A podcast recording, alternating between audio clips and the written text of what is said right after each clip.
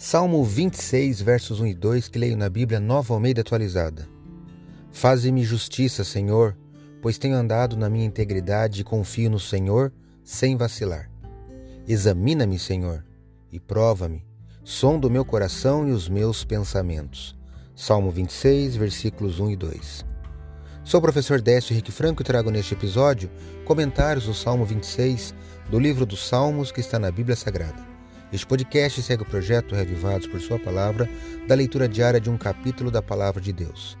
Me acompanhe aqui, onde iremos ler toda a Bíblia.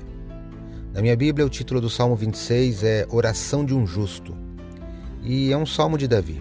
Aqui ele pede que o examinador de corações testemunhe de sua integridade e o livre do destino dos ímpios. Ele termina sua oração declarando seu desejo de ser encontrado entre os amigos de Deus.